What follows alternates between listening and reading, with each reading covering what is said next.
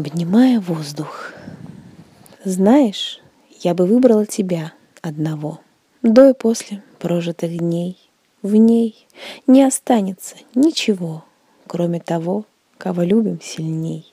И я готова отказаться от многого, стать домашней, наверное, где-то.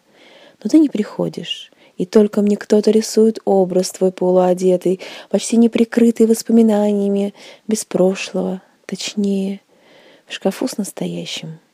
Тебе мои не нужны признания. Ты чувствуешь, знаешь происходящее.